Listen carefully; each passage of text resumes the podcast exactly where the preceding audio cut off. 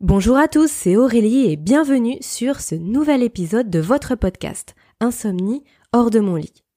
Alors aujourd'hui, je voudrais vous parler d'un point qui me tient particulièrement à cœur.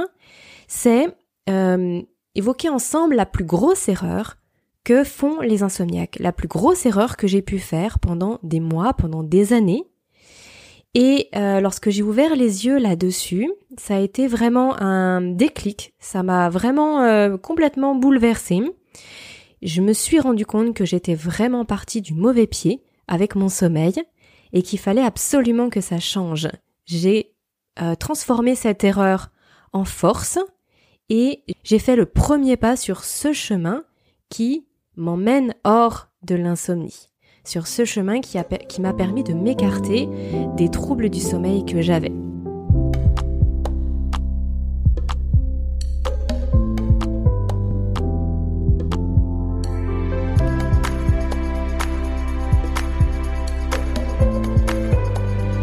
Alors, je ne vais pas y aller par quatre chemins. Quelle est cette erreur que font 99% des insomniaques que j'ai faite aussi pendant tant d'années? Et qui est pourtant si crucial à reconnaître et qu'il est vraiment important de, transformer. Cette erreur, c'est simplement le fait de vouloir dormir. Oui, vous avez bien entendu. On peut plus facilement guérir de l'insomnie, se libérer de ces troubles du sommeil quand on arrête de vouloir dormir. Alors bien sûr, je vais vous expliquer ça. Euh, très souvent sur les groupes, je vois des gens qui écrivent euh, J'aimerais tellement dormir au moins une nuit huit heures. J'aimerais tellement pouvoir dormir. Je voudrais au moins pouvoir enchaîner quelques nuits de sommeil. J'ai dit ça pendant des années. J'ai voulu ça pendant des années avant de me rendre compte qu'en fait rien que l'intention derrière ce message, rien que ces paroles que je m'imposais à moi-même, me bloquait complètement par rapport à mon sommeil. Le fait de vouloir dormir, c'est comme si on était en bas d'une montagne, vous êtes au pied de l'Everest, et vous vous dites je veux être au sommet, là tout de suite, maintenant. Ben les amis, désolé de vous décevoir, mais en fait ça va pas marcher comme ça. Il va falloir mettre un pas après un pas, un pas après l'autre, puis dix pas, puis vingt pas, puis cinquante mille pas. Vous allez devoir en enchaîner des kilomètres avant de pouvoir monter en haut de l'Everest. Et c'est comme ça dans tout ce que vous faites. C'est un petit peu comme si vous aviez, vous êtes complètement fauché et vous vous dites, je veux être riche, je veux être riche. Comme ça, en claquant des doigts, du jour au lendemain, je veux être riche. Eh ben non. Eh, là, à nouveau, vous allez pouvoir toujours rêver, à moins bien sûr d'être, de faire partie des heureux gagnants du loto si toutefois vous jouez. Il y a peu de chances que ça arrive. Vous allez devoir vous retrousser les manches, choisir des très bonnes stratégies, avoir un bon job, investir dans l'immobilier, investir en bourse, faire je ne sais pas quoi, mais ça va prendre un certain temps et il va falloir mettre un pied après l'autre. En fait, c'est exactement pareil avec le sommeil. Nous qui connaissons euh, un sommeil fragile de base, qui avons un sommeil de mauvaise qualité, qui souffrons d'insomnie, pour toutes les personnes comme ça, dormir, c'est loin, c'est une étape lointaine, c'est quelque chose qui est un petit peu comme euh, un rêve. Quand on n'a jamais eu une nuit complète pendant des semaines, des semaines, voire des mois que qu'on se réjouit quand on a dormi 5 heures dans la nuit, ça sert strictement à rien de s'illusionner et de se dire bon allez, ça se trouve avec un peu de chance demain j'aurai 8 heures. Honnêtement, ça marche pas vraiment comme ça, malheureusement. Donc en fait, en voulant dormir, vous allez vous bloquer parce que vous vous imposez quelque chose, vous imposez quelque chose à votre corps qu'il n'est pas capable aujourd'hui de réaliser.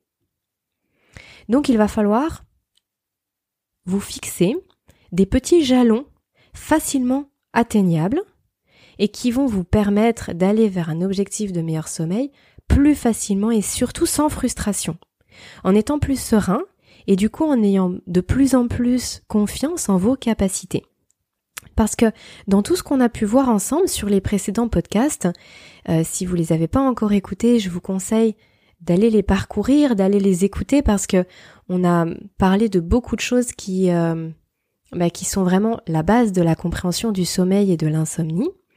Et dans tout ce qu'on a pu voir, il y avait justement cette, euh, cette synergie de plusieurs facteurs qui, qui fait qu'on peut s'endormir et qu'on peut avoir un sommeil de qualité. Et tant qu'on n'a pas mis en place tout ça, euh, bah, le sommeil, il va être compliqué. Et même quand on commence à mettre certaines choses en place, il faut pas s'attendre à ce que d'une nuit sur l'autre, on dorme 9 heures d'affilée. Ça, ça fonctionne pas comme ça. Il faut vraiment se dire, ok, je mets en place des bons comportements, des bonnes pratiques. J'ai compris comment je fonctionnais. Je pense savoir d'où vient mon trouble du sommeil. Et maintenant, je vais laisser le temps à mon corps d'intégrer ces changements. C'est comme une rééducation, si vous voulez. Euh, si certains d'entre vous, vous êtes déjà, euh, je sais pas, par exemple, blessé au genou, vous avez euh, vous avez par exemple l'opération et ensuite vous allez avoir du kiné pendant X semaines. Ensuite vous allez pouvoir remarcher. Peut-être que vous allez boiter un petit peu. Ensuite vous allez marcher sans boiter. Puis vous allez pouvoir courir, peut-être avec une petite gêne. Puis ensuite pouvoir courir comme avant. Et eh ben voilà, c'est, je sais que là je vous donne beaucoup d'exemples. C'est parce qu'il faut vraiment, au-delà d'intellectualiser ce que je dis, il faut vraiment que vous arriviez à ressentir le fond du problème lorsqu'on veut dormir et qu'on veut dormir 8 heures et qu'on veut pas se réveiller, qu'on veut s'endormir de bonne heure. C'est vraiment beaucoup plus euh, néfaste quand vous vous dites ça. Vous vous mettez un stress à vous-même, à votre corps, à votre organisme qu'il ne peut pas supporter et qu'il n'est pas capable de gérer. Donc maintenant que je vous ai dit ça, quelle est la première étape? Quelle est la première chose vers laquelle vous devez tendre? On a dit, il faut que vous trouviez euh, la source. Alors, même si au début vous allez tâtonner, vous allez vous orienter vers quelque chose. Vous allez vous dire, bah moi je pense que ce qui m'empêche de dormir, c'est parce que euh, voilà, il y a peut-être trop d'écran le soir. Peut-être que je produis pas assez de mélatonine. Peut-être que mon alimentation n'est pas adaptée. Peut-être que euh, je produis trop de cortisol et il va falloir que je mette des choses en place pour le faire baisser comme par exemple la méditation, la cohérence cardiaque, la sophrologie. Peut-être que c'est parce que juste je ne respecte pas mon rythme du sommeil, je me couche soit trop tôt, soit trop tard. Voilà, il y a plein de choses. Quand vous allez pouvoir vous dire, bah moi je pense que c'est cette raison-là, vous allez mettre en place des bons gestes, des bons comportements, vous allez changer certaines choses dans votre quotidien, vous allez essayer de vous adapter vraiment à ce que votre corps a besoin, et même en faisant tout ça, il va falloir que vous soyez patient. Moi, la première chose que je vous conseille, c'est vraiment l'étape numéro un quand vous avez identifié tout ça et que vous êtes dans ce chemin de mettre en place des actions, ça va être de prendre du recul par rapport à votre sommeil. J'en parlais déjà un petit peu quand je vous ai fait la chronique du livre Quand du docteur Breuse, c'est le fait de se dire je dois accepter euh, ma constitution, je dois accepter que j'ai un sommeil plus fragile que les autres. Je dois accepter que j'ai plus de difficultés et qui ça va me demander du travail. Je dois accepter que pour moi euh, que le marchand de sable il m'a probablement oublié à un moment donné et que vraiment il va falloir que je m'en sorte par moi-même et que je prenne mon temps et que je mette toutes les chances de mon côté. Et du coup cette acceptation elle va vous permettre de changer complètement votre opinion vis-à-vis de vous-même et vis-à-vis de votre sommeil. Et je le répète encore une fois, acceptation ne veut pas dire baisser les bras. Ça veut simplement dire que vous allez accepter ce qui se passe. Vous êtes dans votre lit, il est 23 heures et vous sentez que là, euh, vous êtes vous, vous êtes bouillonnant de l'intérieur. Vous sentez vraiment que c'est pas votre heure. Acceptez-le.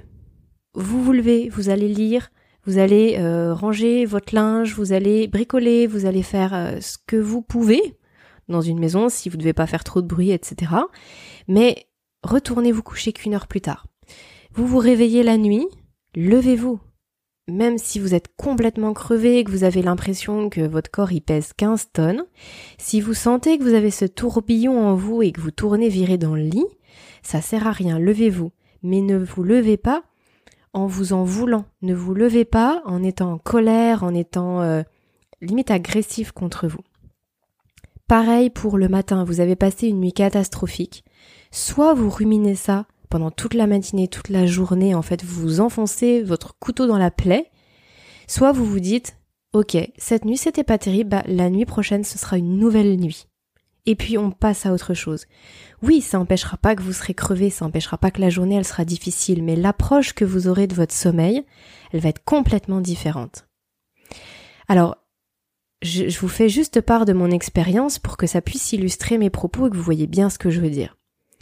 Pendant des années et des années et des années, quand je me réveillais la nuit, j'étais dans une colère terrible. Je passais par tous les stades, en fait, d'ailleurs, par toutes les émotions négatives.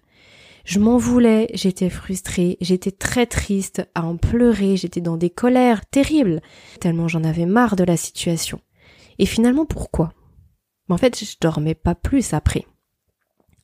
À part m'abîmer moi-même, abîmer, on va dire, mon self-esteem, abîmer euh, le ressenti que je pouvais avoir vis-à-vis de mon corps, à en vouloir à mon cerveau, à pas comprendre, à être sans cesse dans cet état d'esprit de, de, frustration, de colère, eh bien en fait ça entretient ce cercle vicieux.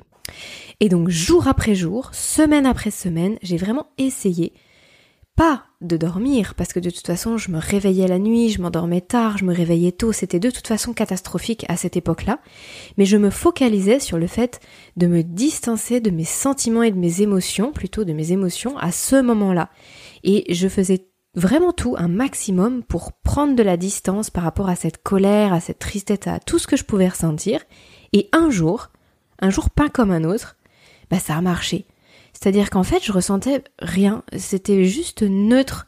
C'était extraordinaire, en fait, pour moi. Et vous voyez, comme ça, de l'extérieur, on a l'impression que c'est rien.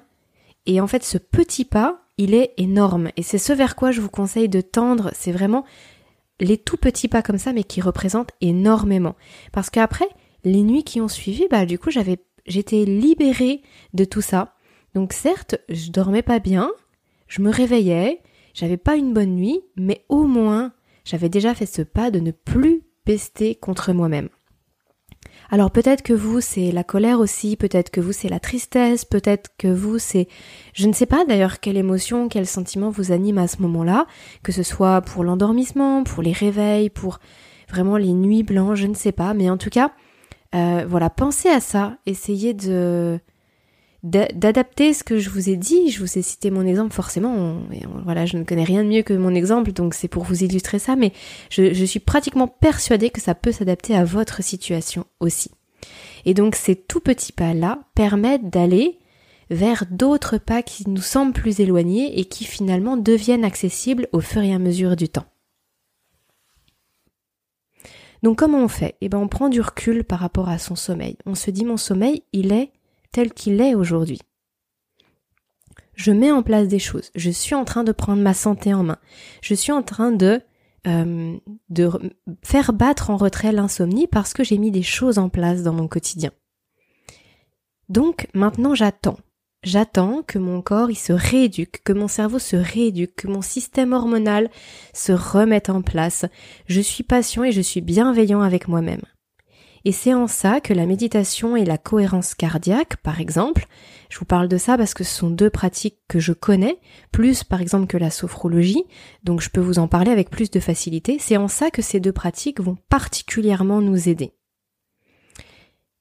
Très souvent, je vois des gens qui disent "Oh mais moi la méditation ça m'aide pas à dormir, j'y arrive pas, c'est pas fait pour moi." Là encore, erreur. Une autre erreur, très très fréquente il ne faut pas attendre de la méditation et de la cohérence cardiaque, de l'un ou de l'autre ou des deux, de dormir. Ce n'est pas le but recherché. On ne fait pas de la méditation parce qu'on veut dormir. On fait de la méditation parce qu'on veut euh, réussir à prendre un petit peu plus de recul avec les choses, à mettre beaucoup plus les choses de sa vie et de son corps en perspective. On veut simplement se recentrer sur le moment présent. On peut chercher mille choses avec la méditation il ne faut pas chercher à dormir. Par ricochet, par effet boule de neige, il est tout à fait possible et probable que à terme la méditation soit une aide pour dormir. Mais pas directement, c'est-à-dire que c'est pas pendant la séance qu'il faut chercher à dormir. C'est le fait de pratiquer la méditation régulièrement qui, petit à petit, euh, va vous permettre de, de vous apaiser, va vous permettre justement de faire baisser votre cortisol la nuit, de vous recentrer sur vous-même, de vous concentrer plus facilement et du coup de laisser passer toutes ces pensées qui nous euh, tout ce brouillard, vous savez, qui en permanence nous omnibule et nous obstrue l'esprit, nous empêche de dormir. Tout ça, ça va pouvoir pioup s'effacer plus facilement grâce à ce type de pratique. Mais quelqu'un qui pratique la méditation parce qu'il veut s'endormir, bah là encore, c'est c'est une erreur dans l'intention qu'on y met et du coup ça ne peut pas fonctionner. C'est comme si, euh, par exemple, vous pratiquez jamais de sport, vous commencez un lundi, arrivez le dimanche, vous avez fait une demi-heure de sport tous les jours et vous vous dites mais je comprends pas, euh, j'ai pas perdu de poids, mon corps il est pas plus tonique, bon bah ça marche pas, c'est pas fait pour moi. Ah bah non mais là j'ai envie de dire mon grand ou ma grande, euh, il va falloir faire un petit peu plus de temps que ça pour qu'il y ait des impacts petit à petit. Il va falloir pratiquer le sport pendant plusieurs mois pour retonifier le corps et pour avoir un rapport à son corps qui soit un petit peu différent, pour avoir euh, plus de souffle, pour être en meilleure forme physique, etc. Ben c'est un peu pareil. C'est un peu pareil. Je sais pas si le parallèle vous parle, mais dans l'idée, il faut vraiment prendre son temps. Et pour pouvoir prendre son temps, il faut être beaucoup plus dans l'acceptation et dans la bienveillance vis-à-vis de soi-même. Donc par exemple, aujourd'hui, si il m'arrive encore d'avoir des nuits qui soient plus agitées. Si par exemple mon fils me réveille à 4 heures, autant vous dire que c'est compliqué pour moi de me rendormir. Parce que les réveils nocturnes, c'est ce qui pose le plus de problèmes. C'est-à-dire que si j'arrive à mettre en place tout ce qu'il faut pour qu'il n'y ait pas de réveil nocturne, mon sommeil sera de meilleure qualité et sera plus long. Par contre, dès que je suis réveillée, pour se rendormir, c'est un petit peu plus compliqué. Parfois oui, parfois non. Si mon petit bonhomme il est malade, s'il fait ses dents, si quoi que ce soit, qui me réveille à 4 heures, ben tout simplement je vais accepter le fait que j'ai une chance sur deux de pas me rendormir. Et si je vois qu'au bout de 20 minutes dans le lit je suis pas endormie, j'accepte, c'est comme ça. Ben c'est pas grave, on verra demain comment ça se passe. On verra demain comment ça se passe. Je prends un bouquin, je prends de quoi écrire, je je me lève, je m'étire, je médite, je fais un petit peu de technique de respiration. Je fais autre chose en fait, tout simplement.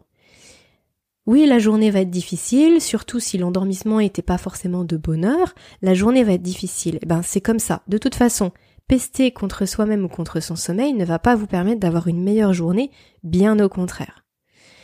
Donc voilà, les amis, ce que je voulais vous dire. C'est un podcast un petit peu plus court que d'habitude, mais qui me paraît vraiment crucial pour que vous puissiez remettre en perspective la vision que vous avez de votre sommeil. Il faut que vous arriviez vraiment à entretenir une bienveillance vis-à-vis de vous-même et vis-à-vis -vis de votre sommeil. Quand on a été insomniaque pendant des années et des années, c'est un apprentissage, c'est comme une rééducation de son cerveau et puis aussi de soi-même parce qu'on a beaucoup de bonnes pratiques à mettre en place. Donc ça prend du temps. Et durant ce laps de temps, eh ben, il faut être, patient.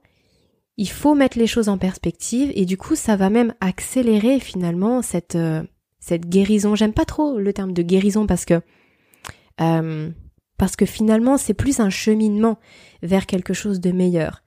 Mais une guérison, ça voudrait dire un petit peu comme si on avait un rhume pendant trois jours et puis après, pouf, ça disparaît. là, je suis pas sûre du tout que ce soit le cas. Je pense que quand on a un terrain sensible, il faut, il va falloir à vie entretenir des bonnes pratiques pour avoir un sommeil de meilleure qualité. Mais n'empêche qu'on chemine vers quelque chose de meilleur. Voilà, bon, je vais pas digresser plus. Si vous devez retenir quelque chose de ce podcast, c'est le fait que être patient et être dans l'acceptation ne veut pas dire être fataliste et ne rien faire. Il faut prendre les choses en main, il faut trouver la source. En tout cas, euh, s'orienter vers certaines sources. Parfois, on pense que c'est ça, puis finalement, c'est autre chose. Mais en tout cas, il faut commencer avec quelque chose, mettre des actions en place, et ensuite être patient pour que tout puisse euh, avoir un effet positif réajuster au fur et à mesure les actions qu'on met en place et surtout avoir beaucoup de bienveillance, de calme, de sérénité. Donc prenez votre temps.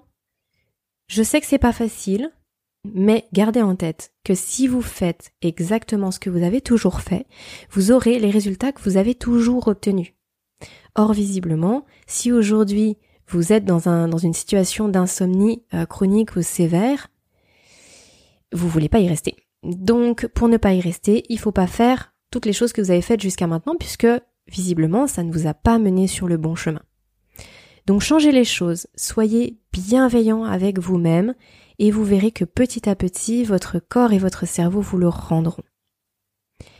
Voilà les amis, j'espère vraiment que ce podcast vous aura inspiré et vous aura permis d'avoir un autre regard sur vous-même et sur votre sommeil. Avant de vous quitter, j'aimerais vous dire euh, deux choses très importantes.